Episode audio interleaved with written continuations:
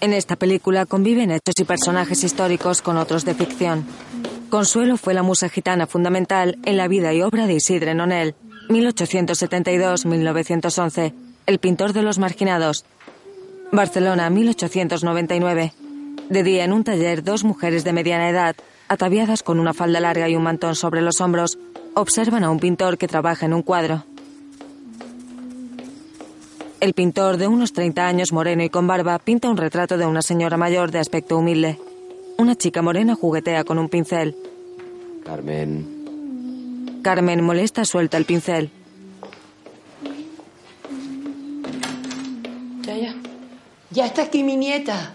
Y tiene mucha más paciencia que yo. Sabrá estar sin moverse. La chica morena y con el pelo largo observa los cuadros en tonos oscuros que hay en el taller. Consuelo, saluda a don Isidre. Isidre, que mira embelesado a Consuelo, se levanta de su banqueta. Ella lo mira extrañada. ¿Ves que no le gustan los colores? Veinte años después, en los almacenes El Siglo hay una exposición de Isidre Nonel. La hermana Montserrat hace rato que nos espera. Una chica morena con una trenza observa los cuadros. Sabe que el entierro se acabó de hace más de una hora. Tendríamos que estar de vuelta y con la cinta comprada. ¡Compañero! ¡Unión a la guarda! ¡Luchad por vuestros derechos! Reparten panfletos a los trabajadores. nos afecta a todos! ¡Llegas a la huelga! Yo me voy. La chica morena de la trenza asiente. Los almacenes del siglo tendrían que cerrar. Una mujer morena de unos 40 años que viste un elegante vestido rojo observa alarmada el alboroto. ¡Bessie! Un boliguista le pisa la falda del vestido y le desgarra la tela. Un chico fotografía los disturbios. ¡Ni se te ocurra! ¿De verdad, Luis? ¿Fotos de los disturbios en el siglo? Pues Pero si no las voy a publicar, Clara. ¡Ocúpate de los cuadros! Si ya están hechas, ¿no ves que soy un profesional? ¡Estáis todos detenidos! ¡Fuera del siglo! ¡Coged a todos los huelguistas! Los guardias se llevan a los huelguistas. Varias damas vestidas con pieles y sombreros de plumas presencian alarmadas el tumulto. Una trabajadora recoge los panfletos del suelo. ¡Clara! ¡Clara, ven! Un hombre moreno con barba y gafas se acerca a un cuadro de una mujer y una niña en la playa. Julie, ¿qué haces? Me lo llevo. Este no es su sitio entre juegos de té y tonterías Me burguesas. lo prometiste. Te dejaré mi nonel para la exposición, dijiste. Lo que sea para fastidiar a Faustino. hablando de mí, Clara sonríe a Faustino, que tiene unos 50 años y un bigote perfilado. hermana querida, Hermano. Faustino le posa las manos en las mejillas a Clara y le besa la frente. primo Julie. ¿Sabías que los gitanos se llaman primos entre ellos? De esa gente no sé nada, por supuesto, eso te lo dejo a ti. Faustino se fija en el cuadro de la mujer y la niña en la playa. Te lo dejo. Clara baja la cabeza agradecida. Que tengas suerte. Julie se marcha. Faustino observa con desagrado los cuadros de Isidre Nonel. Luego coge una copa de ponche. Como era de prever, un éxito de ventas y de público, tus cuadros de gitanas y de muertos de hambre. ¿m? Clara se enciende un cigarro. Está todo preparado para la inauguración. Irá bien. Yo creo que se te escapan los detalles. Le señala el vestido. El demonio está en los detalles. Faustino se acerca a la chica de la trenza. Venga conmigo. ¿Yo? Sí, señorita, usted. Arregle el vestido de la señora Morgadas. Oiga, es que yo no... ¿Qué no- pasa? ¿No sabe? La chica se agacha intimidada para arreglar el vestido. Para que veas que me preocupo por ti. Sí. Y quisiera hacerlo en todo. Clara, deja el siglo en mis manos. En el fondo sabes que yo conozco mejor el negocio. Desgarra la tela. ¿Qué he hecho? ¿Pero qué personal tienes, Clara? Un personal buenísimo. Pero se te escapan los detalles. La señorita no es siglera. Está de luto. Voy. Voy de luto, pero no lo estoy. Soy preñidera. Arregla el vestido. Si quiere dar unos pasos para... ¿No, no trabaja aquí? Eh, Pueden hacerle una costura francesa luego, pero de momento aguantará. Este tipo de razón no sé si la echa mucho. Eh, no, no trabajo aquí. ¿Qué más quisiera? La chica se aleja. De repente se gira hacia Clara y Faustino. ¿Están contratando? Sí. Sí. Vuelva con sus documentos. ¿En serio? Le buscaremos un lugar. ¿En un convento? Las huérfanas de la Casa de la Caridad no pueden ser sigleras, te lo aseguro. En el siglo buscan chicas de buena familia. Serias. Yo soy seria, hermana. Y ya me han ofrecido el trabajo así sin más. Solo necesito que me dé mis papeles. Quítate el vestido de los entierros y no insistas. No van a contratarte en el siglo. Pues yo lo voy a intentar. Deme mis papeles, hermana. Más tarde en la capilla, la chica lee consternada sus documentos. ¿Por qué no me lo habían dicho nunca? En nuestro convento de Olot están dispuestas a cogerte como seglar. Pero esto será peor. Sin un sueldo estaré atrapada, no podré salir nunca de ahí. Me he esforzado en buscarte un trabajo, pero ya puedes imaginar que en tu situación irás a Olot. No hay muchas más opciones. Montserrat le quita la documentación. Espere. La chica la mira con determinación. Más tarde va al sindicato de la aguja. Consuelo, ¿qué haces aquí? ¿Hoy no tienes entierro? Tengo que hablar con Teresa. Están todas escuchando al compañero de la canadiense. Consuelo entra en un taller de costura donde numerosas mujeres escuchan a un hombre. Por la liberación de los 3.000 sindicalistas presos en la cárcel de Montreal. Aquí estamos luchando por la justicia y la dignidad. Primson, el gerente de la canadiense, no puede estar cobrando 3.000 pesetas. Está rebajando el sueldo miserable de sus trabajadores. Teresa, necesito que me ayudes. Solo ellos, sola empresa, Dime. son los amos. Tienes que conseguir que alguna chica me alquile sus papeles. ¿Y qué pasa con los tuyos? Que no me sirven. Seguro que la hermana No, es que me he ido de la casa de la caridad. Consuelo le enseña sus documentos a Teresa. Desde los que abren zanjas hasta los conductores, todos los trabajadores somos imprescindibles. Y la huelga, la huelga. Soy el Grafeo, Para que Primson y sus amiguitos abandonada en la casa de la caridad, cuatro años, padres desconocidos, Teresa sigue leyendo los papeles y mira extrañada a Consuelo. raza gitana. Consuelo asiente. Si vuestro marido no está comprometido con la causa, echadlo fuera de la cama. Más tarde, Dicen que si la hermana Manuela vio a un gitano en un carromato, que si yo iba envuelta en un mantón.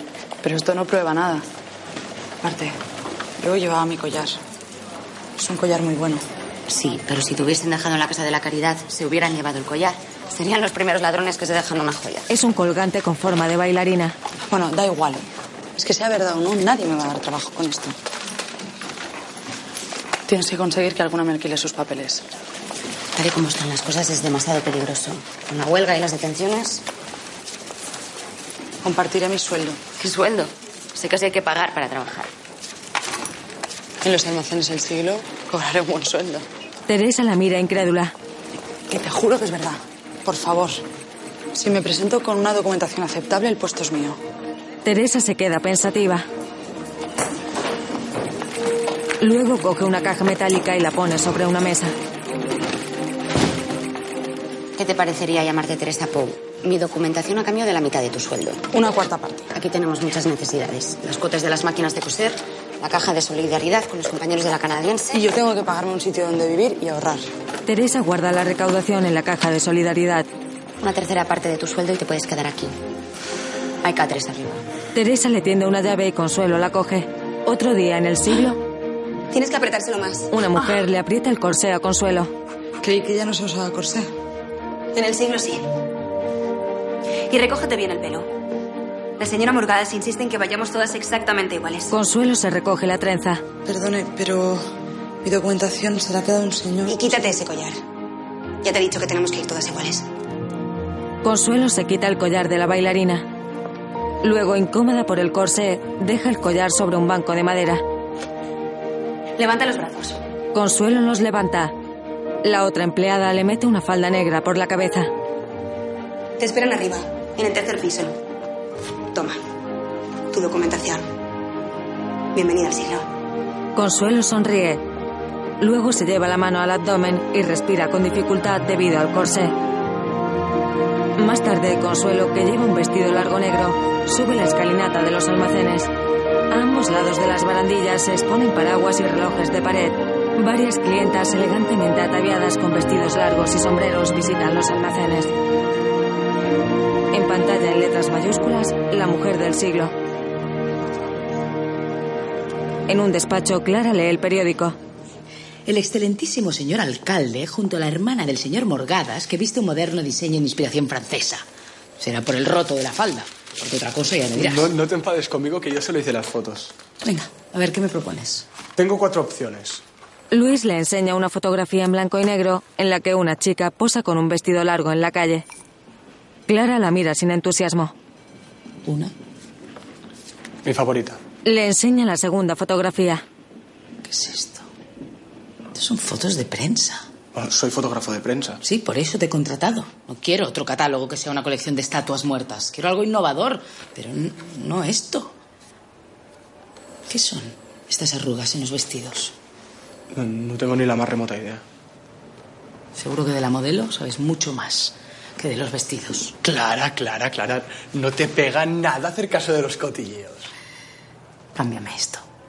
Y te pondré un asistente que se asegure que mis vestidos quedan bien. Mientras no me haga perder el tiempo. Diría que es una chica bastante expeditiva. Consuelo se dirige al estudio fotográfico.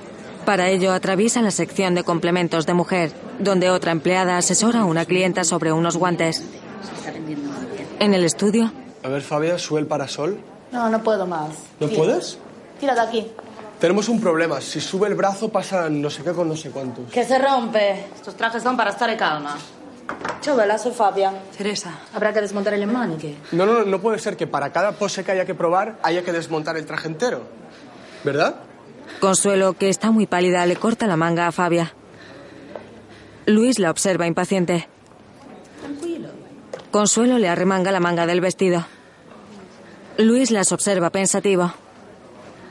Fabia comprueba que ahora puede subir el brazo. ¿Ves, Fabia? Lo que yo te decía. Teresa, ya te adoro. Yo soy Luis. Luis prepara la cámara. No, no, no, no. ¿Cómo que no? Te prometo que soy Luis Martí. Consuelo se marea. ¿Estás bien? Tranquila. ¿Estás bien? ¿Puedes respirar? Eso, abre. Eh, Tú, da la vuelta. No mire. Consuelo se desabotona el vestido. ¿Tu primer laboro? Mi primer corsé. Y esto aún no está. Hay que darle una punta de la manga. Luis asiente. Fabia abanica a Consuelo. Más tarde, Luis fotografía a Consuelo mientras le arregla el vestido a Fabia. Consuelo se asusta. Me dejas ciega y luego dices que vamos lento. Lo siento, la manía de fotografiarlo todo. Sí, todo. Luis hace una mueca de desconcierto. ¿Y tu tío tiene una tienda dónde? Por el ensanche. Sí, pero en Castrata. Luis les hace otra foto. Date la vuelta, por favor.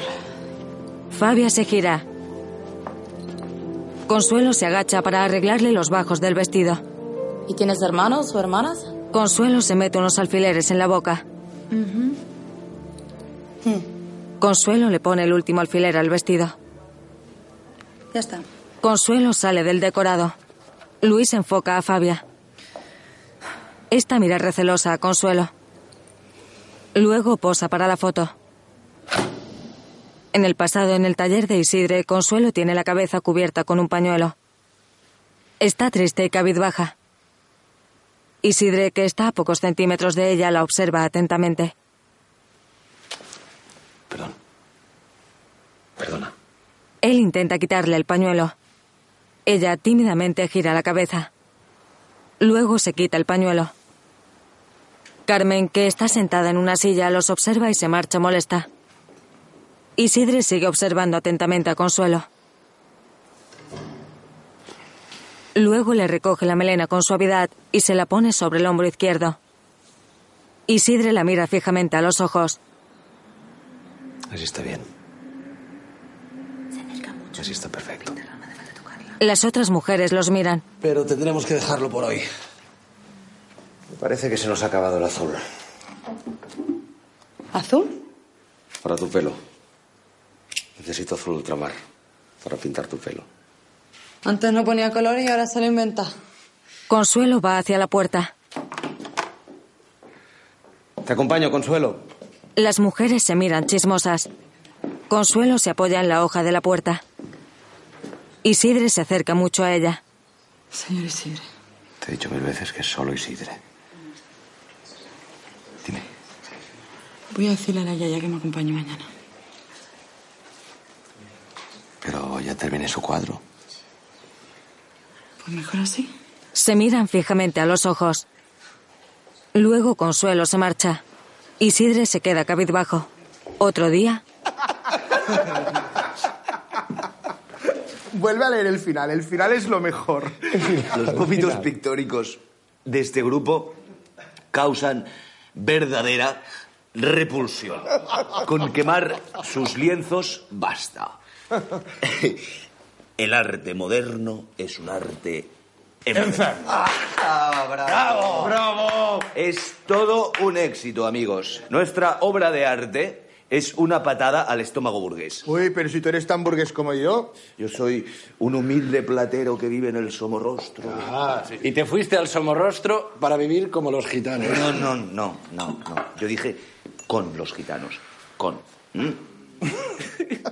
Por el arte enfermo. ¿Y, y qué tal? Por el arte, así. Sin más. O por las pupilas de fuego. Sácalo. No. No, no, no, no, no, no. Te lo prohíbo. te Julie, lo mereces. Eres un traidor. Julie les muestra un cuadro de una joven morena de perfil que viste un mantón rojo. Pone el cuadro sobre un piano. ¿Pero esto qué es? Joaquín, ¿tú has visto esto? Mm. Sí. Rojo. Dime quién eres y qué le has hecho a mi amigo. Ese que pintaba de oscuro. Ese que hablaba del arte. Como el lamento ante lo sombrío de la existencia. No siempre es tan sombría. Isidre sonríe pícaramente. Muy bien, pero además de las pupilas está... Sí, señores, ¿eh? Por favor. Que aquí hemos venido a hablar de arte. Sí, sí, sí, sí, pero un coleccionista de arte como yo bien se merece catar el material, ¿no? Podremos catarla todos. Joaquín, molesto, baja la cabeza. Isidre se enfada. Fuera de aquí. El mecenas no se inmuta. Fuera. Fuera, fuera de aquí. Eh, vale, vale, vale, vale, Por el amor de Dios, ni que te tuvieras que casar con ella, ¿no? No te vas. Eh, Haya paz, haya paz, haya paz. Venga, cojan sus copas. Por las pupilas de fuego. Por ella. Todos levantan sus copas de cava y beben mientras observan el cuadro. En el presente, en un bar, Fabia, non parlare più della Traviata e dell'opera, per favore. Per favore, te lo pido. dire eso? Eh, l'opera es mil veces más interesante que la vida. Sí, pero la vida es de verdad y tu querida Traviata es un cuento para señoritas, Fabia, es verdad. Ay, ¿qué pasa? No si te me gusta ven. el cuento de Violeta y Alfredo de la Traviata. Fabia, mientras sepas que es una patraña, yo estoy tranquilo. ¿Ves? Ella está conmigo. Sí, sí, lo que vosotras digáis, pero yo prefiero la realidad. Sí, teniendo en cuenta que tu realidad es hacer siempre lo que te da la No, oh, Vero, tu vida ya un cuento. Viaje y libertad, por eso no la necesitan. Bueno, ¿y qué os impide hacer lo mismo que yo? Ojalá pudiera irme yo lejos y ver mundo. ¿Y dónde te irías, Teresa? ¿Consuelo? Joaquín, ¿cómo estás? Hola. ¿Todo bien? Sí, sí, sí. ¿Conoces a Teresa? La señorita Pou trabaja con nosotros en el siglo. Él es Joaquín Mir, un gran amigo y un gran pintor. Perdón, ¿eh? Qué tontería. ¿Cómo va a ser aquella consuelo? Si murió hace tanto tiempo. Fabia, bueno será. Sienta con nosotros. Joaquín, de unos 60 años, tiene el pelo y la barba canosos. Señorita Pou, Teresa, Teresa. no me digas que no te recuerda a la consuelo de Isidre. En los cuadros no tanto, pero... eh, ¿Julie no te dio sus fotografías para el catálogo de la exposición? Sí, pero tengo que devolvérselas. Al final, claro, no las quiso. Dice que son demasiado reales. Al final salen solo los cuadros. Ah, por el arte. Por el amor. Oh, siempre. Fabia. Eh, Michi. Salute. Salud. Salud. Salud. Consuelo bebe de su copa y pone cara de desagrado. Más tarde, en el estudio fotográfico, Tienen que estar por aquí.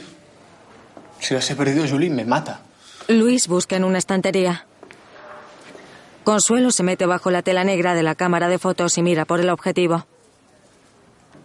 ¿Se ve al revés? Ah, ¿no, no lo sabías? Consuelo pasea curiosa por el estudio. Observa asombrada los decorados para las fotografías. Mientras tanto, Luis sigue buscando en los cajones de su mesa. Todo esto es tan ¿Tan? Ella se encoge de hombros. diferente. Tú sí que eres diferente. Es un elogio, ¿eh? Te lo juro, no me mires así. Consuelo sonríe tímidamente. Mira. Le enseña una foto de ella colgando el vestido de Fabia. Vaya, no, no sabía que, que...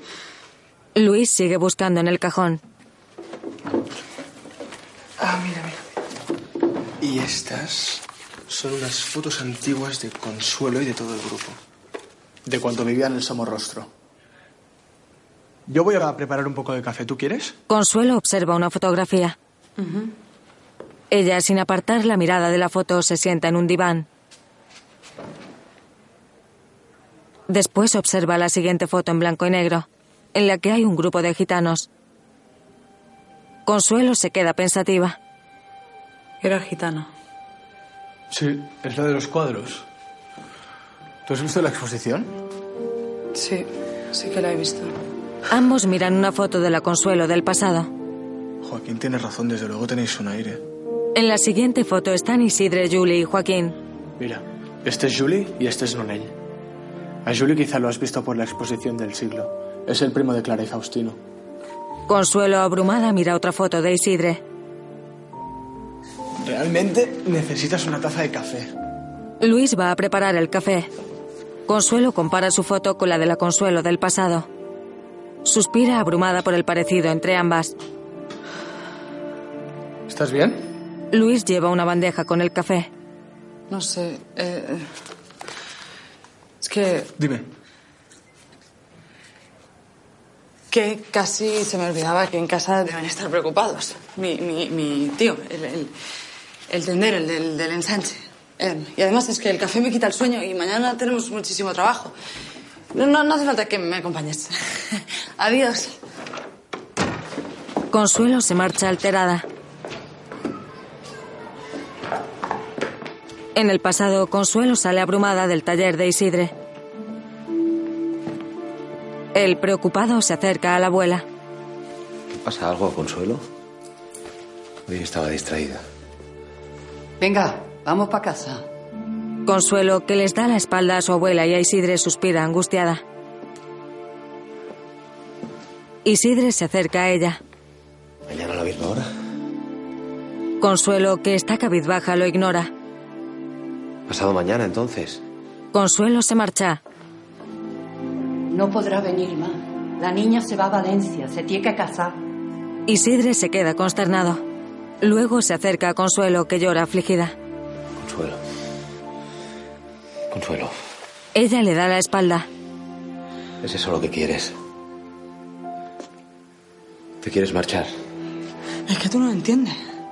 Tengo que hacerlo. Son nuestras leyes. Isidre la mira apesadumbrado. Se acerca más a ella y apoya la frente sobre la suya. Luego se abrazan fuertemente.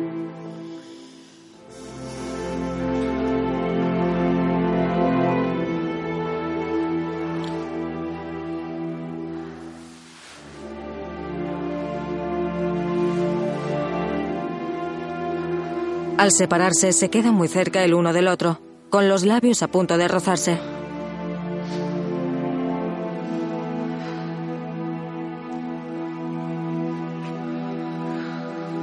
Finalmente, Consuelo se marcha. Déjala que se marche. Es mejor así. La abuela se va con Consuelo. Isidre, angustiado, se apoya en el quicio de la puerta y se queda cabizbajo. En la playa de Somorrostro, Barcelona, hay un poblado gitano de chabolas. Consuelo, que lleva un petate en las manos, sale de una de las viviendas. Fuera la espera su abuela. Consuelo, con el semblante triste, la besa en la mejilla. Un hombre moreno de unos 30 años acompaña a Consuelo a un carromato tirado por un burro. Los vecinos del poblado se arremolinan alrededor de Consuelo. Entre ellos está Carmen, que sonríe contenta.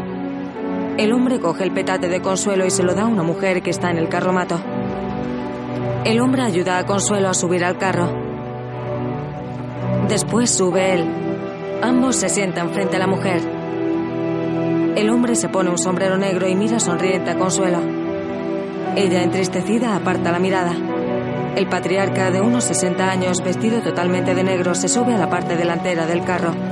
Luego el vehículo se pone en marcha. Consuelo está muy triste y cabizbaja. Otro día en el poblado, Julie está con Isidre. Pues claro que la han casado. ¿O qué te esperabas? Por culpa tuya estaba comenzando a tener mala reputación. Y aquí, si una chica pierde la honra, mejor que se muera. Bueno, aquí y en todas partes. Que somos todos lo mismo, Isidre. Pero aquí son menos hipócritas. Han hecho con ella lo que les ha dado la gana. ¿Y tú? ¿Tú qué has hecho con ella? Pintarla. Solo pintarla. Pues mejor. Mira, ¿por qué no nos vamos unas semanas al Pirineo? Tú pintas y yo escribo. No. No voy a irme. Igual al final no se casa. Igual vuelve. O la devuelven. Julie baja la mirada. Isidre, que lleva un sombrero en la mano, se dirige a una de las chabolas. En el presente, Clara despide a varias damas que salen del siglo. Consuelo observa un catálogo con los cuadros de Isidre. Clara se acerca a ella. Teresa. Teresa. Consuelo cierra el catálogo. Ya me iba, señora Morgadas. Ahora dejo el catálogo. Espera, espera un momento. He visto algunos de los trabajos que has hecho. Y en muchos modelos has variado los patrones. ¿Son apenas ajustes? No, no son apenas ajustes. Es más que eso. Tienes la costumbre de hacer las cosas sin preguntar, ¿no? Es que la modelo no se podía mover como Luis quería. ¿eh? Perdona. Co- Como el señor Martí quería. Las luces parpadean. Malditos huelguistas. Las luces vuelven a encenderse. Tengo un encargo para ti. Como se quiera, señora Morgadas. Tengo que cambiar algunas cosas de los departamentos. Y tu atrevimiento me irá bien. No tendrás que coser, pero tendrás que pensar. Por pensar se cobra más. Consuelo sonríe contenta. Ven el lunes a mi despacho. Sí, a primera hora. Muchas gracias. Llega Faustino. Déjenos solos, por favor. Consuelo asiente y se marcha. Te traigo noticias. Clara lo mira expectante. Se ha convocado una junta extraordinaria para revisar las cuentas de esta. Señala con desprecio la exposición. Nuestros socios no entienden por qué los beneficios del siglo tienen que cubrir un divertimento deficitario. Con estos cuadritos de gitanas. Los motivos exactos están en la convocatoria. Le tiende un documento, pero ella no se molesta en cogerlo. Pero no te preocupes, Faustino saca su pitillera. no te preocupes. Si los balances son positivos, no exigiremos tu dimisión. Se lleva un cigarro a los labios. Con lo moderno que queda una mujer al frente. No te servirá de nada. Precisamente estoy esperando al señor Primson. Al gerente de la Sí, ha comprado un cuadro. Y solo la comisión cubre todos los gastos de mi divertimento. Con los problemas que tiene la canadiense y se dedican a comprar cuadritos. Más les valdría gastarse el dinero en controlar a esa chusma revolucionaria. Lo tienen todo perfectamente controlado. Las luces parpadean de nuevo. Luego se apagan totalmente. ¿Tú crees? Porque parece que esa chusma nos ha dejado a oscuras. Faustino coge su sombrero. Siendo tan confiada, acabarás poniendo el siglo en peligro, Clara. Faustino se marcha. Clara se queda preocupada. En el sindicato de la aguja. Tú dirás lo que quieras, pero esto debería estar prohibido. Lo van a prohibir el día que se lo tengan que poner los hombres. Si lo tuvieran que llevar ellos, montarían una más gorda que la de la canadiense. Bueno, hasta que llegue ese día glorioso, yo digo que lo que podemos hacer es quitar las varillas. No, el problema es la tela, Antonia, que no cede nada. ¿Esto? Un traje de baño masculino. Es algodón mezclado con lana, no aprieta. Ellos sí que saben ir cómodos. Se ponen las varillas y ya. Poco feo. Pero si no te vuelves a desnudar delante del fotógrafo ese, valdrá. Eso no volverá a ocurrir. Ya. Teresa. ¿Sí? Creía que tú te llamabas Consuelo. Y así es como se llama. Es que quiere estar en todo. ¿Qué pasa? Nos vamos a repartir la ropa terminada. El recorrido habitual, ¿verdad? Sí, ve con cuidado. Un hombre le hace señas a Teresa para que se le acerque. Ya estamos. Teresa y el hombre van a la sala contigua. No te dije que no volvieras. Hay que acelerar la próxima remesa. Nos estás controlando demasiado. Pero no están llegando a toda la ciudad. Tenemos el reparto perfectamente organizado. Creemos que necesitáis ayuda. Vaya, yo que pensé que os estábamos ayudando nosotras a vosotros. Teresa, por favor. ¿Todo bien? Sí, esta ya se iba. Solo digo que hace falta tener agallas y experiencia. Pues nosotras tenemos agallas y ciclostiles. Fuda Dios. Hala, buenas tardes. Buenas tardes. El hombre se marcha. Ciclostiles. ¿Me vas a contar qué está pasando? ¿Y ese? Ese es el del comité de huelga de la canadiense. Y lo que pasa es esto. Bajan a un sótano. Varias máquinas multicopistas imprimen hojas en las que se lee Paremos Barcelona en respuesta a los pistoleros de la patronal. Un hombre hace funcionar una máquina manualmente con una manivela. Del ciclo hostil salen unos documentos en los que se lee Ni luz, ni agua, ni transporte. Huelga general. De noche, en una habitación iluminada tenuemente con un par de velas, Teresa vierte un poco de agua en una palangana. Consuelo ojea el catálogo con las obras de Isidre Nonel. ¿Y ves? Este es el último retrato de ella antes de morir. Y mira el año, 1905, justo cuando entré en la Casa de la Caridad. Desde luego sois muy parecidas. Al menos con esta luz. Pero yo a ella la veo mucho más gitana. Consuelo se suelta el pelo. La melena morena le cae sobre los hombros. ¿Y ahora? Ay, por favor, no hagas eso. Que parece que me vas a robar. Quiero decir que tú no robarías nunca. Pero ya sabemos que los gitanos no son de fiar. Sí. Dice la de la imprenta clandestina, la de la documentación falsa. ¿Vas a comparar? Lo nuestro es por una buena causa. Y ya te digo yo que después de este apagón de luz no harán falta más panfletos. ¿Lo oyes? Esto sí que es una demostración de fuerza. Brindemos por la victoria. Y por mi nuevo trabajo en el siglo, sin coser. Al fin algo diferente. Por lo diferente. Teresa brinda con su vaso de vino y Consuelo con un trozo de manzana. Al día siguiente, ¿Dónde está la jefa? Teresa, Teresa, ¿dónde está Teresa? Teresa. ¿Y ahora qué? Teresa. Vienen. Me cago en te dije que al final nos ibas a delatar con tanto control. Eh, a- ayer fue el día de repartir, ¿no? Sí. No queda nada. Pero están las máquinas esas. Las máquinas. Y tú lárgate de aquí. Lárgate. No pueden ver. Consuelo y otra chica bajan al sótano. Mientras tanto, Teresa y otra compañera que está embarazada van a la puerta a recibir a los guardias civiles. Buenos días. Sabemos que no solo repartís en los capazos para la ropa, también los imprimís. ¿Dónde están las máquinas? ¿Las de coser? ¿A ti te parece que nos interesa la costura? ¡Ay, Antonia! Antonia se lleva las manos al vientre y Teresa la abanica con un trapo. ¡Vamos! Los guardias civiles se adentran en el taller. ¡Todas en pie! ¡Y calladitas! Todas las costureras, incluida Consuelo, se ponen de pie. ¡Registro! Varios guardias civiles que visten un uniforme azul marino con botones dorados y un tricornio registran la zona de trabajo de las costureras. Las mujeres los miran angustiadas y asustadas. El teniente repara en unos ruidos provenientes del sótano. Les indica a sus hombres que vayan a comprobar esa zona. Teresa y Antonia, que se toca el vientre, los observan preocupadas. Un par de guardias bajan al sótano. El teniente mira autoritario a Teresa y a Antonia. Otro de los guardias registra las estanterías del taller. Teresa mira preocupada hacia el sótano y se queda cabizbaja. Un guardia pone sobre la mesa la caja metálica de solidaridad.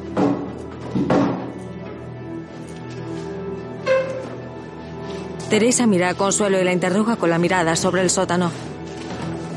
Luis, que lleva su cámara de fotos en la mano, entra en el taller de costura. Al verlo, Consuelo se esconde tras una de las costureras. Los guardias salen del sótano con una caja de madera de grandes dimensiones. Los queríais esconder, ¿eh? Abrid la caja.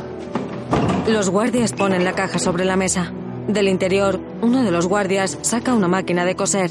Vaya, vaya, máquinas de coser en el sindicato de la aguja. Esto sí que es tremendo, un notición. ¡Llevaos de aquí este tipo! Ven aquí. De acuerdo, de acuerdo, de acuerdo. Dos guardias se llevan a Luis. El teniente furioso se acerca a Teresa y a Antonia y les pide que se aparten.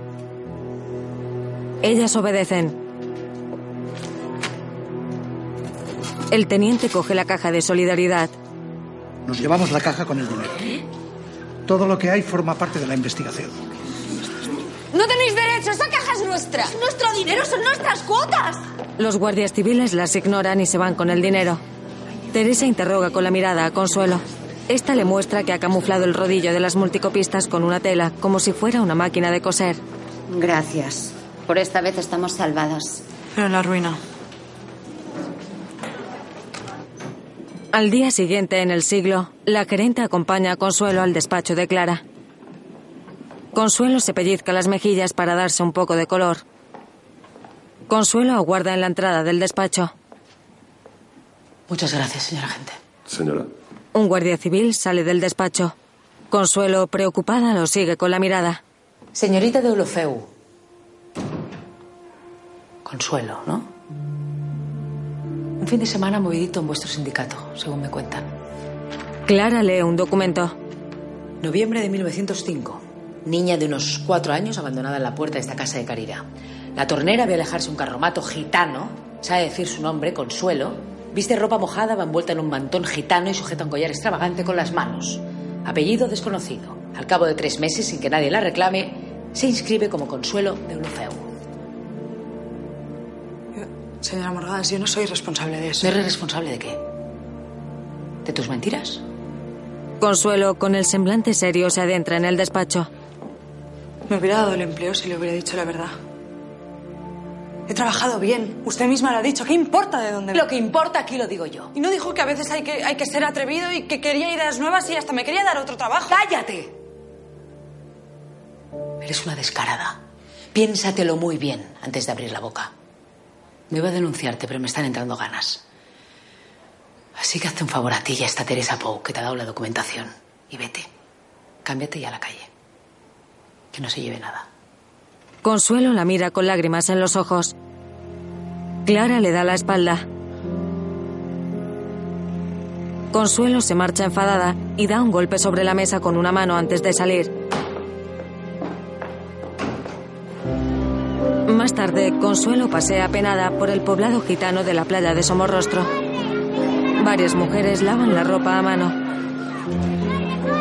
Unos niños juegan entre la ropa tendida en unas cuerdas. Un par de hombres miran extrañados a Consuelo al pasar por su lado.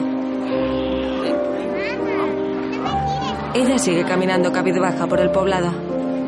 Una mujer le hace una trenza a una niña pequeña. Después, Consuelo se acerca a la orilla, donde dos mujeres tienden la ropa lavada en unas cuerdas. Otras personas están pescando con unas redes. Consuelo se apoya en un muro. Se deshace el recogido y se suelta el pelo.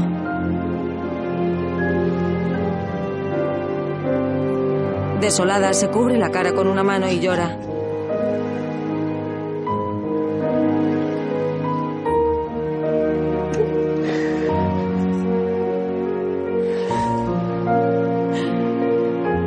Luego, mientras intenta serenarse, mira hacia el poblado y después hacia las mujeres que tienden la ropa cerca de la orilla. Cierra los ojos y respira profundamente para calmarse. Después se fija en tres mujeres que están junto al mar, que hablan animadamente sobre los mantones bordados con flores que llevan sobre los hombros.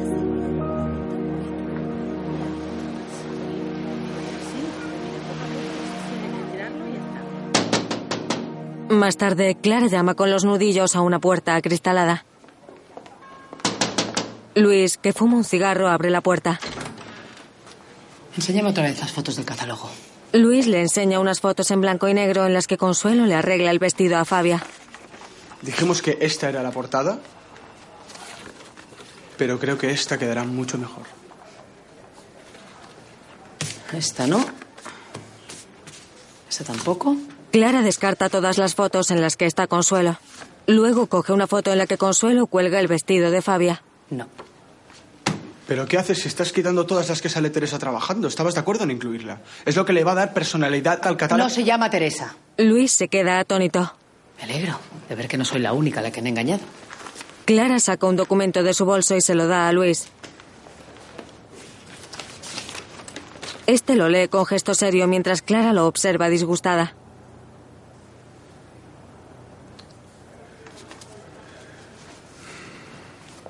¿Y qué? ¿Cómo que qué? Que esta chica no sabe cuál es su sitio. No es exactamente lo que dice Faustino de ti, Clara. ¿Perdona? Ah, ya lo entiendo, Clara. La ambición es solo para ricos. No. Parece que solo es para los hombres. Y la generosidad también. Pero te aseguro que yo ahora no me lo puedo permitir. Llévalas a la imprenta. Recibirás el último pago cuando el catálogo esté listo. Clara tira las fotos en las que sale Consuelo a la papelera. Luego se marcha. Luis cierra la puerta y se queda enfadado. En el sindicato de la aguja, unos hombres se llevan las máquinas de coser. Por favor, por favor, solo os pedimos unos días. Si es que la policía se ha llevado el dinero de nuestras cuotas, pero nos han dicho que nos lo devolverán en cuanto termine la investigación. Solo hemos fallado en un plazo. Dos hombres le quitan la máquina de coser a Consuelo. Ella los mira enfadada. Llega Teresa. ¿Qué te han dicho? Que no vuelven. Algunas tienen miedo y otras dicen que para coser a mano mejor lo hacen en casa. Pues se lo habrán dicho sus maridos, a saber. Si antes no les gustaba que trabajasen fuera, ahora ya, con la redada. Empiezo a hacerme la idea de que tendré que dejar a mi hijo en la casa de la caridad. Ni hablar, Antonia, no digas eso. Algo conseguiremos. ¿Cómo te ha ido a ti? Me he ofrecido de criada, planchadora, costurera. He suplicado a las floristas de todos los cementerios y en las paradas de las ramblas. En todas partes o te piden referencias o no hay trabajo. Solo me queda monja o puta. O boda. Tendrías que haber conquistado el fotógrafo ese cuando eras una señorita del Eixample. Ahora ya. Bueno, si al final te decides por lo de monja, al menos la hermana Montserrat estará contenta. Y yo me vuelvo contigo a la Casa de la Caridad. Guaulot. Estoy de la lucha sindical hasta las narices. Consuelo les muestra un mantón de seda decorado con bordados de motivos florales. Teresa lo observa asombrada.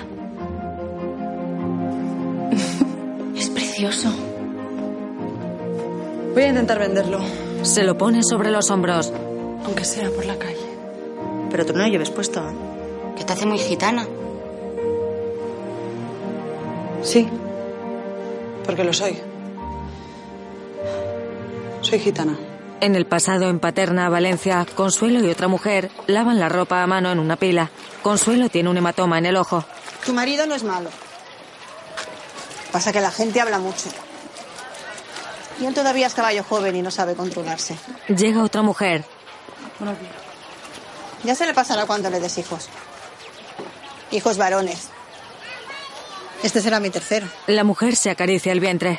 Digo yo que después de mi Diego y mi José, estaría bien una Juana. Pero bueno, que sea lo que Dios quiera y que no sea el último que venga. Llega el marido de Consuelo. Tira para la casa. La estoy ayudando. Ella sola ya no puede. ¿Tú qué sabrás? Tira para la casa. Se come un trozo de manzana. No tarde. El marido se marcha. No te preocupes. El tío Manuel habló con él y me dijo que no te puede pegar. Obedecerá. Consuelo se marcha. En el taller de Isidre, Ya sé lo que tienes que hacer. Llevarlo a París. Allí les encantará. Y ya de paso te aireas un poco y vuelves a pintar. ¿Cuánto hace que no pintas? Isidre ignora la puerta y se sirve otro vaso de vino. Julie, perplejo, va a abrir la puerta.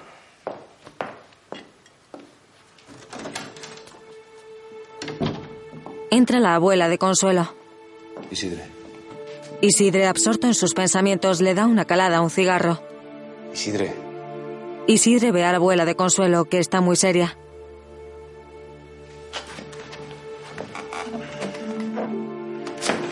Al levantarse de la silla se tambalea. Pase. Ella lo mira con rabia. Tú tienes la culpa, tú. Y yo que te la traje. Y ahora ya no se puede hacer nada. Todo por tu capricho. No me digas ahora que mi niña te importa. Su niña me importa más que nada en el mundo. Ella lo mira apesadumbrada. Él la matará. Todo el mundo vio cómo sacaba el pañuelo, pero su marido la matará igualmente. Isidre mira preocupado a Julie. Luego, angustiado, deja el vaso de vino sobre la mesa y se apoya en un caballete. Abatido, se queda cabizbajo y se pasa la mano por la cara. Después, furioso, golpea con las manos varios botes de pintura. Días después, en Paterna,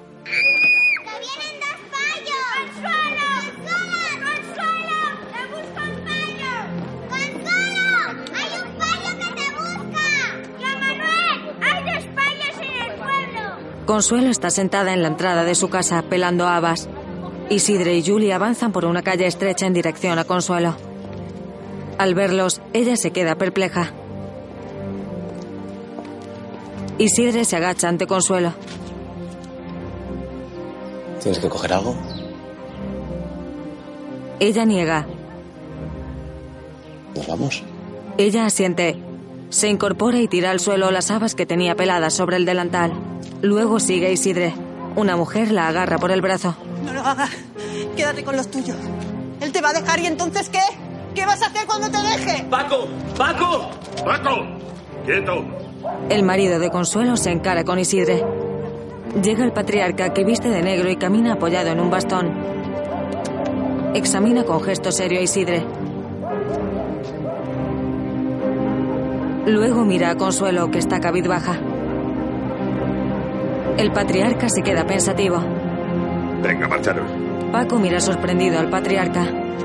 Isidre se acerca más a Paco, mientras lo mira fijamente a los ojos. Paco se hace a un lado para dejarlos pasar. Consuelo y Julie caminan tras Isidre. Ella se vuelve para mirar levemente a Paco y sigue avanzando. ¿Lo veis? Si yo tenía razón, más fuerte tendría que haberle dado. Consuelo se marcha angustiada. En el presente, Consuelo, que lleva en las manos el mantón que ha cosido, entra en un bar. Se acerca a una señora. La mujer niega y se aleja. En una mesa, Fabia está con unas amigas. Desde que acabó la guerra, Barcelona no es lo mismo. De buen gusto me iría a casa. Pero con qué dinero, ¿eh? ¿Con qué dinero, amigo? Fabia se acerca a Consuelo. Eh, Bella, ¿dónde te habías metido? Desapareciste sin avisar. Pero guapa. Mucho mejor que de negro. Pero dime, ¿qué, qué haces por aquí? Estaba intentando vender esto. Qué lindo. Me piace molto. No tengas tiempo para otro café. Más tarde, Consuelo llega contenta al taller de costura. ¿Lo has podido vender? ¿Por cuánto? Por nada de momento. Hija, pues no sé por qué estás tan contenta. Pues porque vamos a conseguir más dinero del que nos quitó la policía. Y vas a criar a tu hijo en casa y yo voy a viajar por el mundo y tú... Y yo quiero saber de qué demonios hablas. ¿No les gustan las gitanas de los cuadros? Pues nosotras vamos a venderles la versión de lujo de esa ropa. Mantones de seda y organza para lucir en el liceo. Sí, claro. ¿Y de dónde vamos a sacar la seda y los brocados? Consuelo sonríe con seguridad. Más tarde, Fabia, que lleva puesto el mantón de Consuelo, llega a los almacenes El Siglo. Las clientas se fijan en el atuendo de Fabia. Esto lo teníais antes, ¿verdad? No, es nuevo. Ah, ya veo. En otros colores lo tenéis. Clara saluda sonriente a una clienta. Al ver a Fabia se queda muy seria. Una mujer con un sombrero de plumas admira sorprendida el mantón de Fabia. Clara se acerca a una empleada. Averígüeme de dónde lo has sacado. ¿De dónde ha sacado el qué? Que venga a mi despacho. Clara observa atentamente a Fabia. Ella se pasea elegantemente por la escalinata mientras observa los paraguas que hay abiertos junto a las barandas.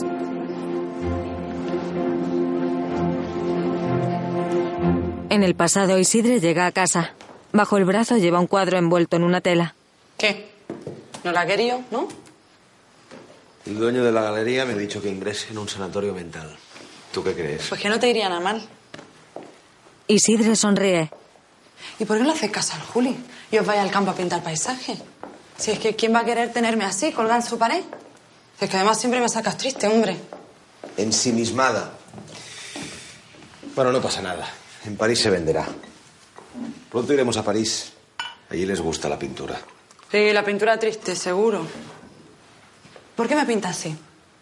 ¿Es que no estás contento como estamos o qué? Claro que sí. Isidre la besa en los labios. Luego le acaricia la mejilla. Pues prométeme que un día me va a pintar un cuadro alegre, ¿no? Isidre se quita el abrigo. ¿Me lo prometes? La abraza por la espalda. Te lo prometo. La besa en la mejilla. ¿Y tú? ¿Estás contenta como estamos? Pues mucho. Vivo más contenta que nunca. Estoy muy feliz. Consuelo mira sonriente a Isidre. Bueno, ¿me lo vas a contar o no? Pero bueno, es que tú no me notas nada. Isidre niega desconcertado. La cara, Isidre. ¿Tú no me notas la cara redonda o qué? La cara... No. Consuelo, tú no tienes la cara redonda. Pero si parece que te la hayan tallado a cincel.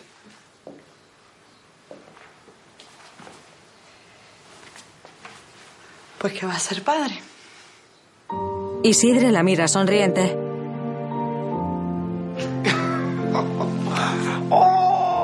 Luego la abraza y la coge en volandas. La besa en la mejilla, la mira con ternura y se besan en los labios. En el presente, en el siglo, Rollos de brocados, terciopelos, tafetán, seda salvaje. Mira, si en el almacén tenemos más colores.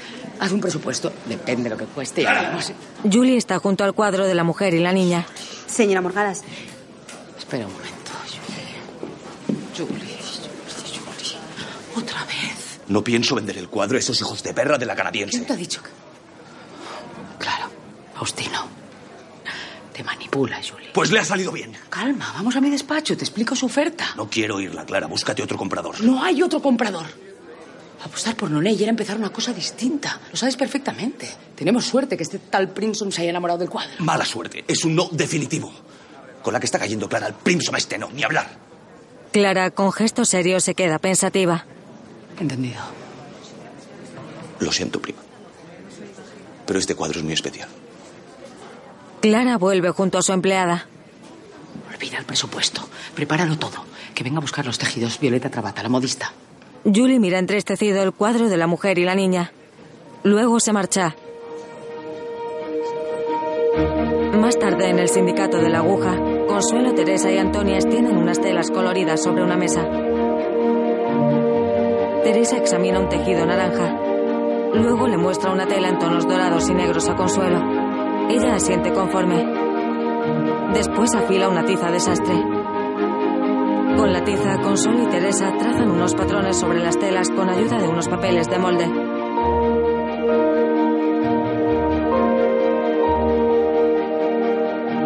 A continuación, Teresa corta una tela de color amarillo y otra granate. Consuelo hilvana una aguja. Luego las tres cosen los mantones a mano.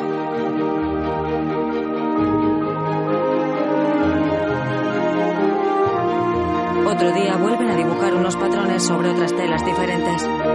Cortan los tejidos y siguen cosiendo los mantones a mano.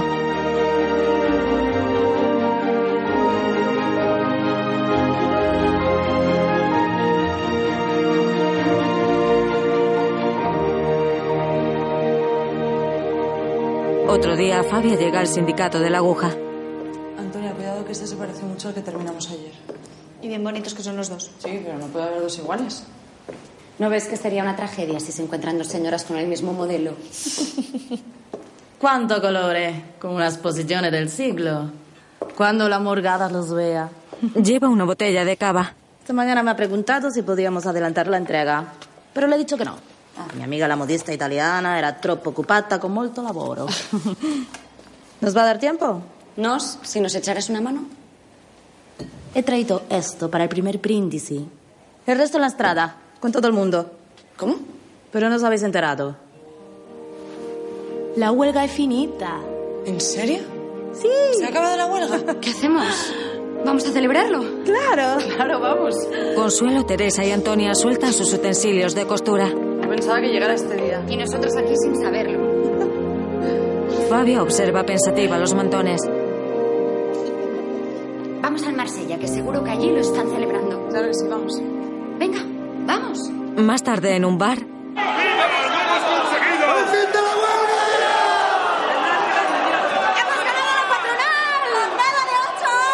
¡Viva, compañeras, compañeros! Con la readmisión de los despedidos y la liberación de los presos.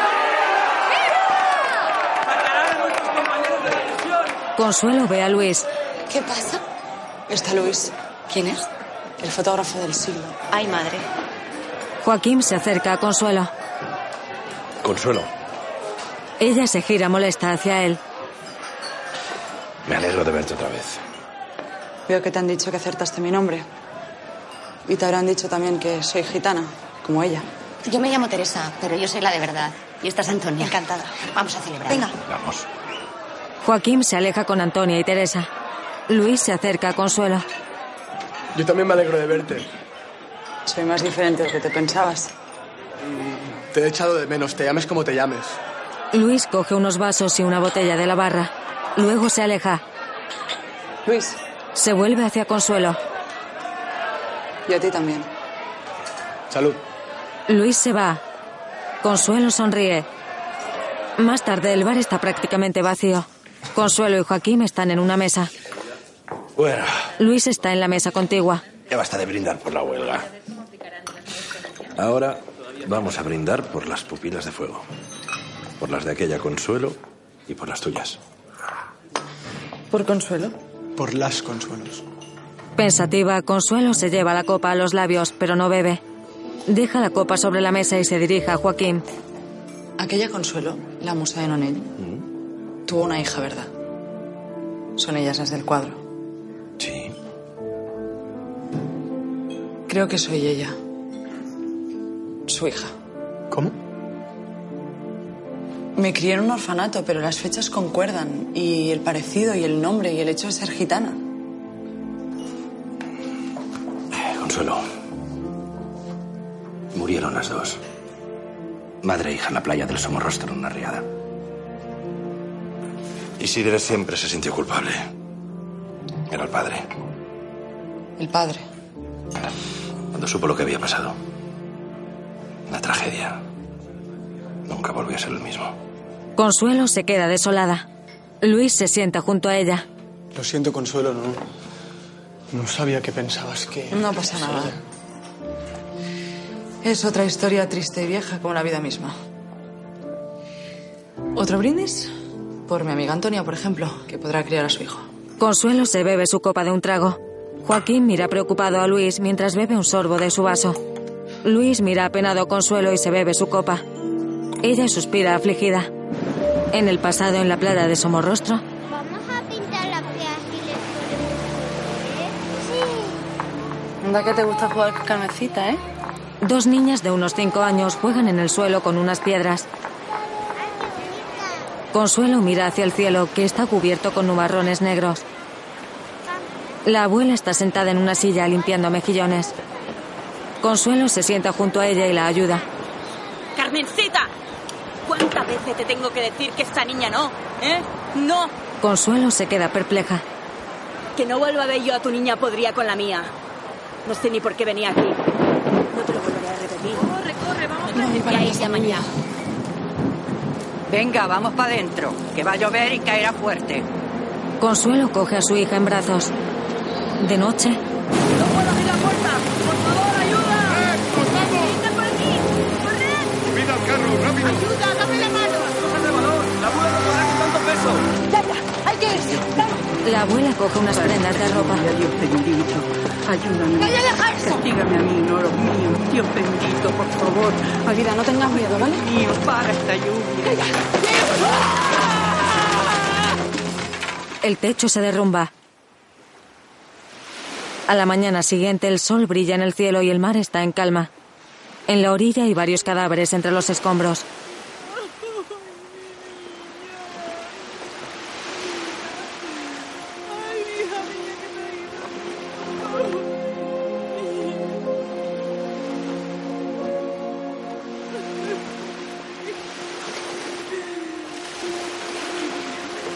Dos mujeres yacen muertas en la orilla.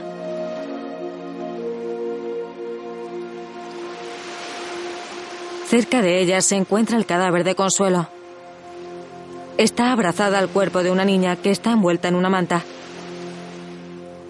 En el presente de noche, Consuelo y Luis caminan por la calle. Así que vives en el sindicato de la aguja. Mm. ¿Tú, tú no estarías aquí el día que hubo la redada? Te vi. Ah, ¿me viste? Sí. Lo que no entiendo es cómo no, no te vi yo a ti. Consuelo sonríe tímidamente y baja la mirada. Bueno, ahora ya sé dónde encontrarte, si quieres. Es que me parece que no me voy a quedar mucho tiempo. ¿Y eso? Siempre he querido viajar, irme lejos y creo que por fin podré hacerlo porque tenemos un negocio entre manos. ¿Y dónde quieres ir? Creo que a Marruecos. ¿A Marruecos? Es el sitio más diferente a mi alcance que se me ocurre. Luis asiente. Luego se queda pensativo. Luego siguen caminando hasta el sindicato de la aguja. Mi periódico me va a mandar a Grecia. Por si quieres replantearte tu destino. Si quieres, mm, no juntos, ¿eh? nos podríamos encontrar allí. No sé. Ya me había hecho la idea de Marruecos, en realidad. Muy bien. Pues. Buenas noches. Hasta mañana. Consuelo va hacia la entrada del sindicato. Consuelo, déjame entrar. Va, por favor, déjame entrar. Por favor. Consuelo lo mira pensativa. Un beso y me voy. Ella baja la cabeza. Luego mira a los ojos a Luis y abre la puerta. Luis la mira sonriente y sujeta la puerta para que ella pase primero. Luego entra tras ella. Consuelo sonríe a Luis y atraviesa corriendo el vestíbulo. Él la adelanta y la rincona contra la pared. Luego se quita el sombrero y se acerca para besarla, pero ella se escabulle. Luego se cogen de la mano y suben por unas escaleras. En la sala de costura, Antonia está llorando. ¿Qué pasa, Antonia? ¿Qué ha pasado? ¿Estás bien? ¿Qué ha pasado? Amiguita Fabi. Le da una nota. Consuelo la lee. Carinas, lo siento mucho, pero es mi oportunidad de volver con mi Alfredo. Prometo que os lo pagaré algún día. Suerte, Fabia Violeta. Se acabó. Se acabó todo. ¿Qué vamos a hacer ahora? Buscarla. Nadie se lleva casi 50 mantones de lujo en un bolso. Han tenido que ayudarla. Esto estaba preparado. ¿Crees que sigue en Barcelona esperando a que la encontremos? Tú la conoces mejor, ¿sabes dónde puede estar? Hace tiempo que no sé nada de ella. Pues haremos lo que podamos con los retales que quedan. Y hablaremos con las morgadas. Sí, claro. Y cuando sepa quién está detrás de esto, la gitana y la sindicalista, esta vez sí que nos manda a la cárcel de cabeza. Tienes razón, la conozco y no, no está pasando por un buen momento. No se andará con contemplaciones. No hará nada si entregamos el trabajo. Aún queda tiempo. Poco. Y telas menos. Consuelo mira preocupada a Antonia, que está desolada. Luis se queda pensativo. Después coge a Consuelo del brazo y la lleva a la sala contigua. Escucha, yo puedo comprarte un billete para que vengas conmigo a Grecia. ¿Pero qué dices, Luis? ¿Qué tonterías dices? Yo no me puedo ir. Di que no quieres. Pues no quiero. No quiero irme, no quiero dejar a Antonia y a Teresa en la estacada. no. Yo no voy a dejar todo esto a medias. Consuelo, yo solo quiero protegerte. ¿De qué me vas a proteger tú a mí, Luis? ¿Quién te has creído que eres? Pero si tú no tienes ni idea de lo que cuestan las cosas. Abrumada, Consuelo se aleja y le da la espalda. Él se acerca a Consuelo, pero ella esquiva su mirada. Muy bien. No quiero hacerte perder más el tiempo. Luis se marcha.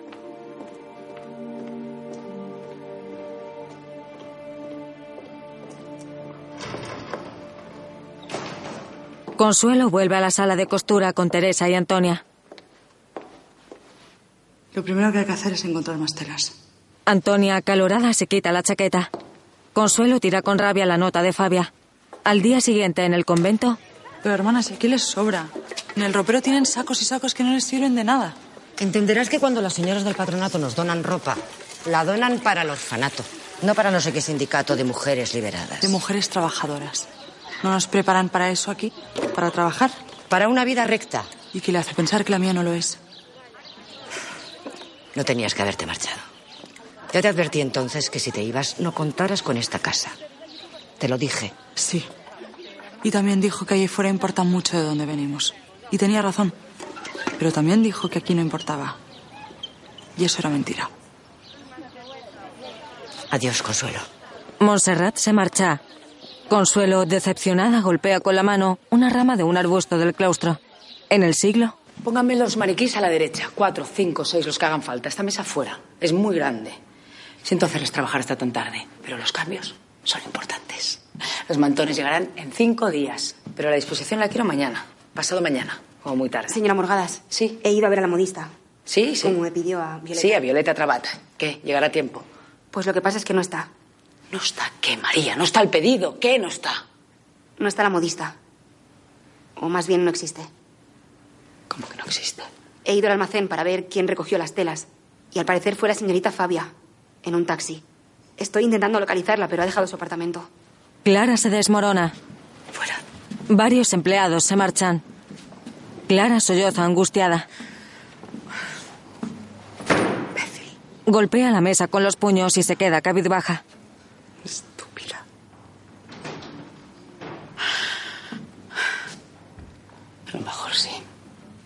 Mejor sí que no sé dirigirlos. ¿Quiere que llame a la policía? Sí. Sí, llama a la policía. Y denúnciame por imbécil. En el sindicato de la aguja, Teresa recoge sus enseres de costura. Tienes que quedarte, Teresa. Yo me voy a quedar. Porque estás loca. Ya viste a Luis. Esta vez la morgada sí que nos va a mandar a la cárcel. Por ladronas o timadoras o lo que sea. Pues no le demos motivos. Vamos a deslumbrarla con algo que nos permita negociar. O pidamos ayuda a las otras mujeres. ¿Tú no eras de la lucha obrera? Eso, con obreras. No con una. ¿Con una qué? Una gitana. Hala, ya lo he dicho. Consuelo se queda apesadumbrada. Teresa coge su chaqueta del perchero. ¿Quién va a fiarse de ti, Consuelo? Pero de ti sí. Pídeles ayuda. Mira en qué lío me he metido por haberte dado mi nombre una vez. ¿Y quieres que repita? No quiero saber nada más de esta locura. Lo siento, Consuelo. Teresa coge su bolso y se marcha. Consuelo, preocupada, se lleva la mano a la frente. Luego coge un retal y se sienta abatida en una silla. Tira enfadada del hilo de una bobina y se queda cabizbaja. Consuelo, te buscan fuera. Mierda. Amorgadas. Antonia niega. ¿La policía? Consuelo va al vestíbulo y sonríe sorprendida. Deje que la ayude. Montserrat y otras monjas cargan varios fardos con ropa. Montserrat se acerca a Consuelo. Si al menos te recogieras ese pelo. Le da un fardo de ropa a Consuelo. Ella sonríe. Después, en el taller de costura, Consuelo, que ahora lleva el pelo recogido en una coleta baja, examina varias telas. Selecciona varias piezas y las lleva a otra mesa.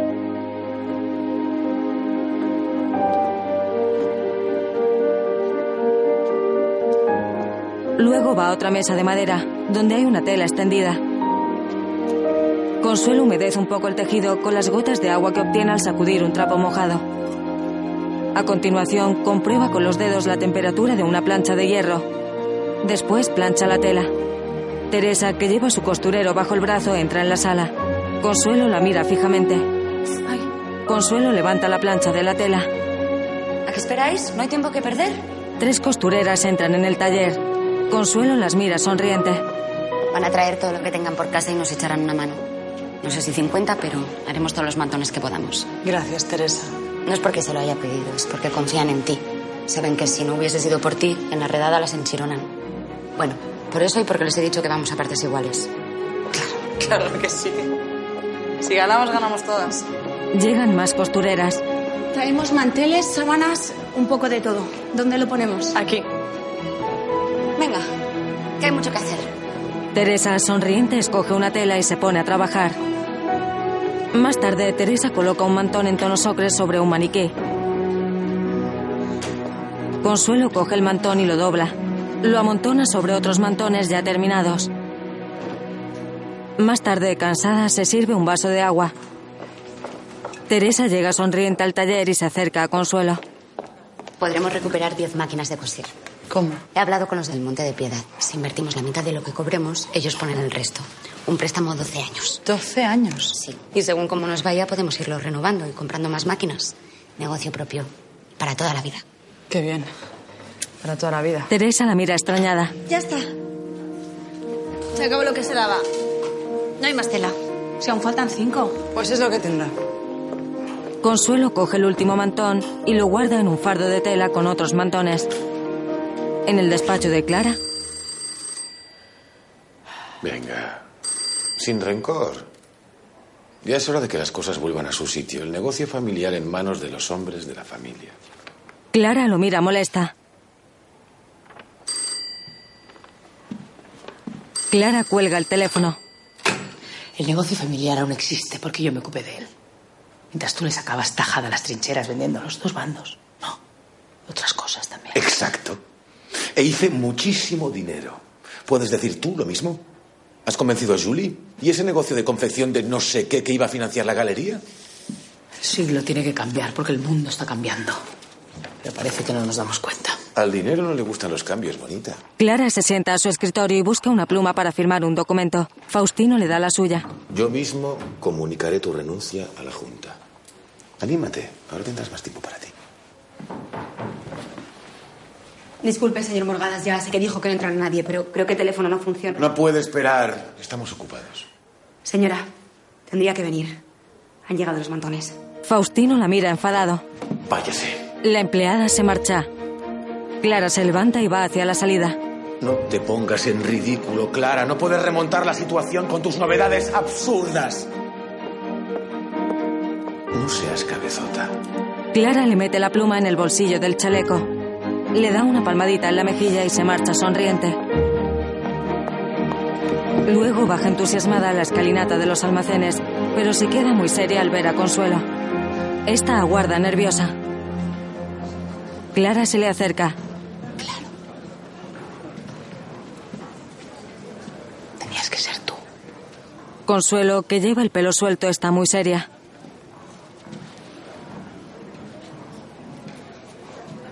Clara mira pensativa a Consuelo. Luego abre uno de los fardos y examina un mantón en tonos dorados y azules oscuros. ¿Los quiere? Aunque los hayan toqueteado mis manos, quiero decir. Clara la mira muy seria. Luego sigue examinando el mantón. María. Le da indicaciones a su empleada para que coja los mantones. Varias empleadas extienden los mantones para que Clara los examine. Esta se fija en la tela de un mantón en tonos ocres y verdosos. Luego mira con gesto serio a Consuelo. Estos no son los tejidos que os entregué. Quedan mucho mejor con estos. Mejor. según tú. Al menos están. Perdimos sus telas, pero tenemos los mantones.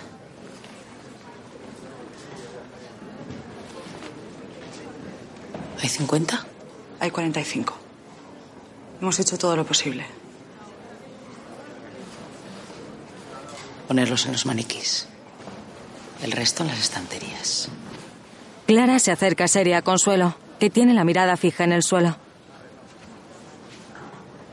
¿Cuántos podéis hacer en dos semanas? Consuelo la mira sorprendida. ¿Cuántos necesita?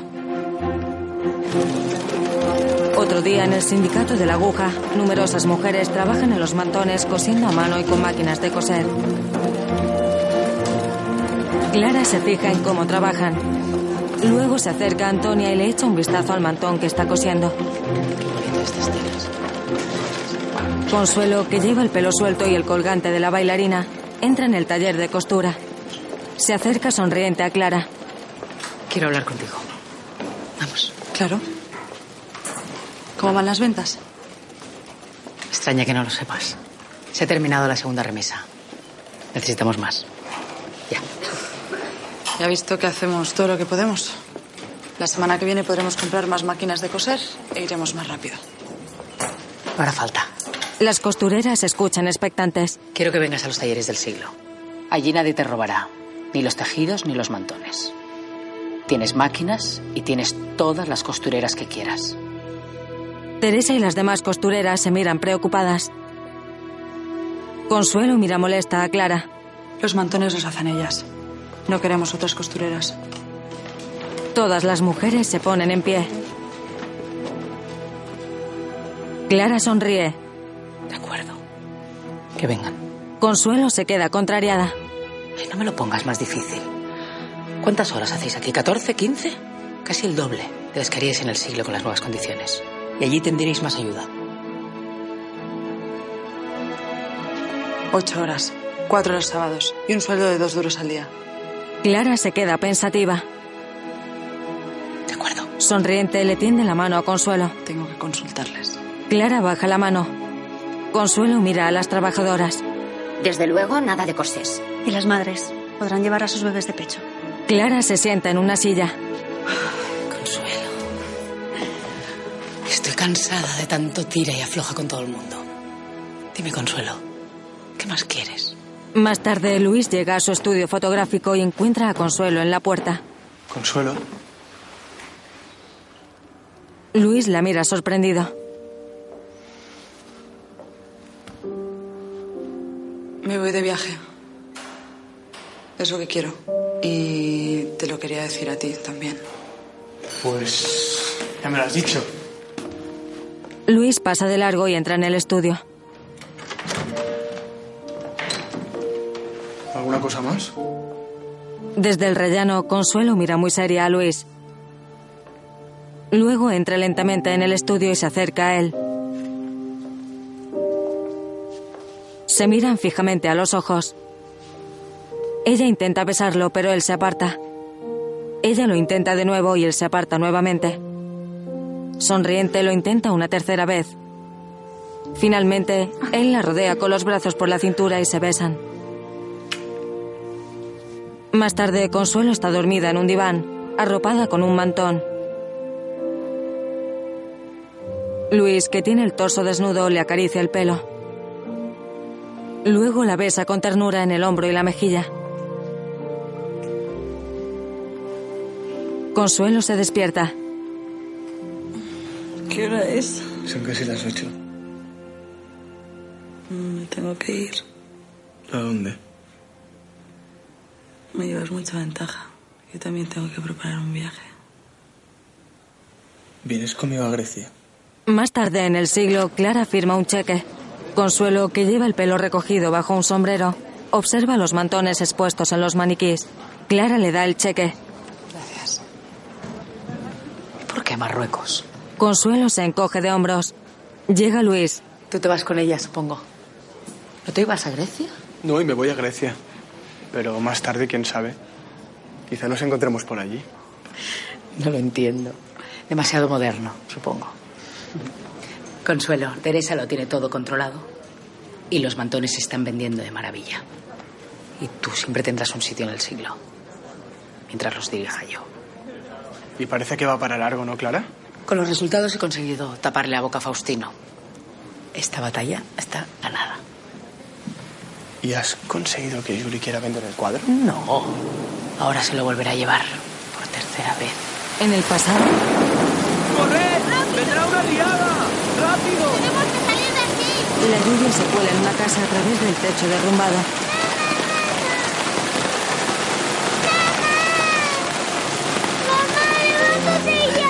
Consuelo se despierta.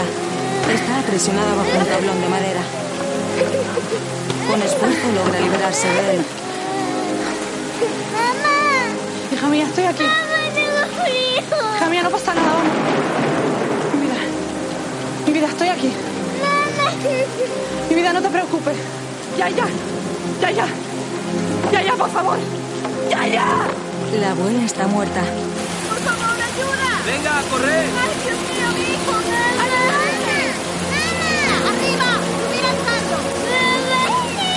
¡Ayúdame a encontrarme, niña!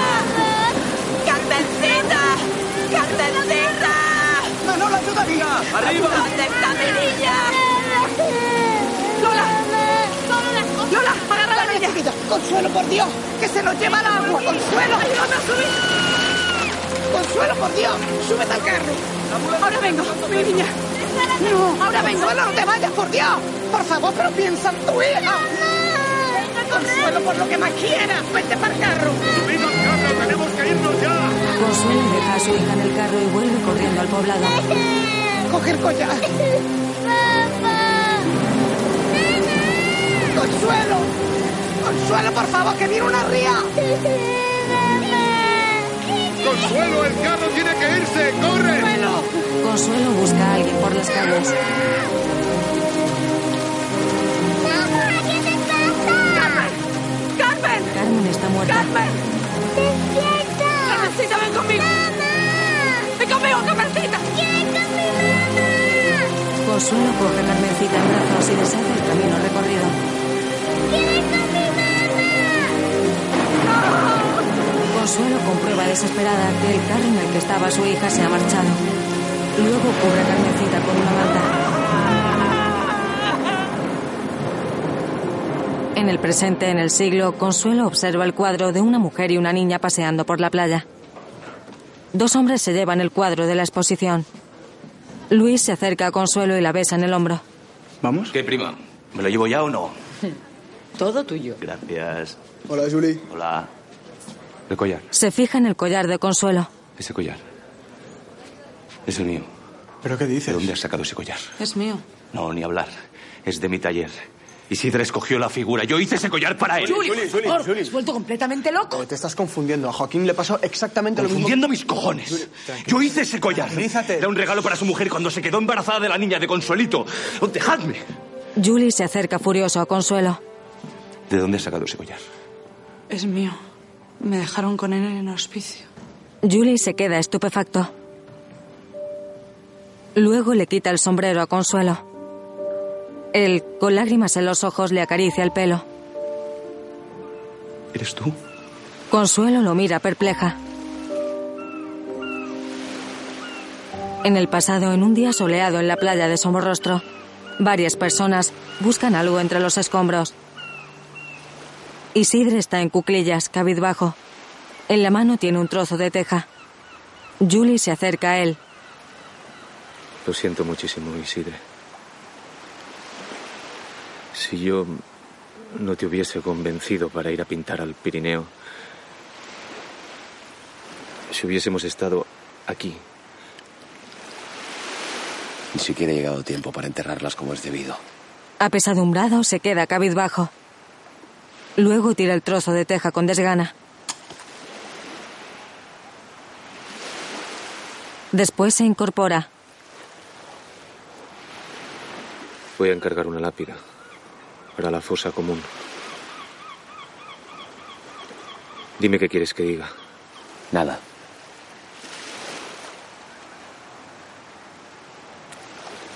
No quiero que diga nada.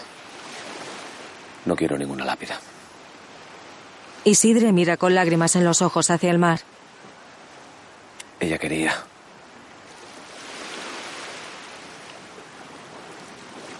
Se lo prometí. Se lo debo. Isidre, pensativo y cabizbajo, se acerca más a la orilla.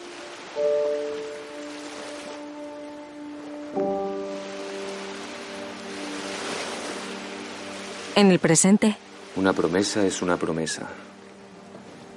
Un cuadro alegre. en la parte trasera del cuadro de la mujer y la niña en la playa, hay una dedicatoria. A mis dos consuelos. Está firmado por Nonel en 1906. Consuelo, pensativa, mira a través de la ventana. Julie se acerca a ella.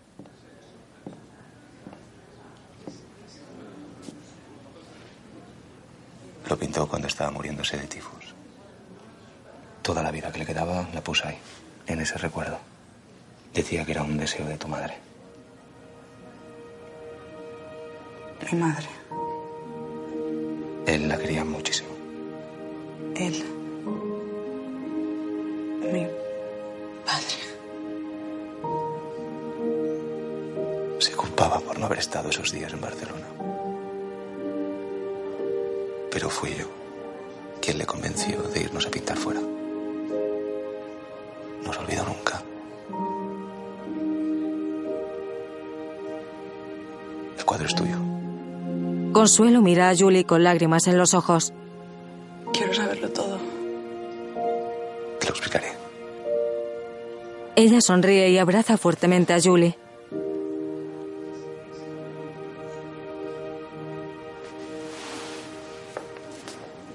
Luego Julie se marcha. Consuelo se queda pensativa. Después mira sonriente hacia la puerta, donde están Clara y Luis. En el pasado, en una playa, Consuelo lleva de la mano a su hija, de unos seis años, que lleva un vestido floreado y un sombrero. Isidre, que también lleva un sombrero, se enciende un cigarro. En la orilla, Consuelo coge en volandas a su hija. Isidre se acerca a ellas. El sol se pone mientras la niña se acerca alegremente a su padre para enseñarle algo. Luego la niña corretea divertida.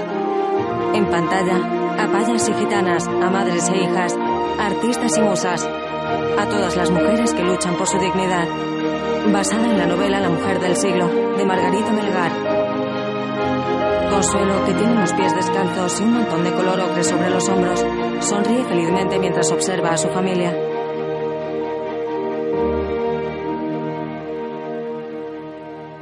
La niña, que lleva el collar de la bailarina en la mano, se acerca a Consuelo. Ella la coge en brazos y ambas miran sonrientes el colgante. Consuelo deja en el suelo a la niña. Esta mete los pies descalzos en el agua. Isidre y Consuelo se acercan a la niña. Consuelo se arremanga la falda y también mete los pies en el agua. Una ola le alcanza los zapatos a Isidre y todos se ríen divertidos.